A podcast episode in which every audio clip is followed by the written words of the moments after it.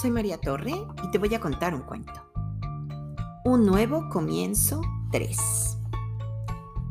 Escrito por Eduardo García con ilustraciones de Adolfo Serra, aparece en el libro Una extraña seta en el jardín, publicado por Fondo de Cultura Económica.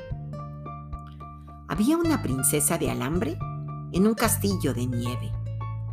La princesa quería aprender a bailar como los manatíes pero sus hebras eran muy finas y podían romperse.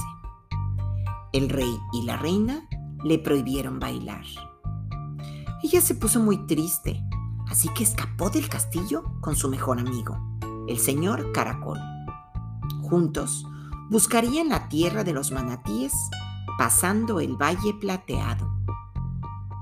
Esa noche caminaron hasta que escucharon música salir de una madriguera. En la tierra de los manatíes siempre había fiesta.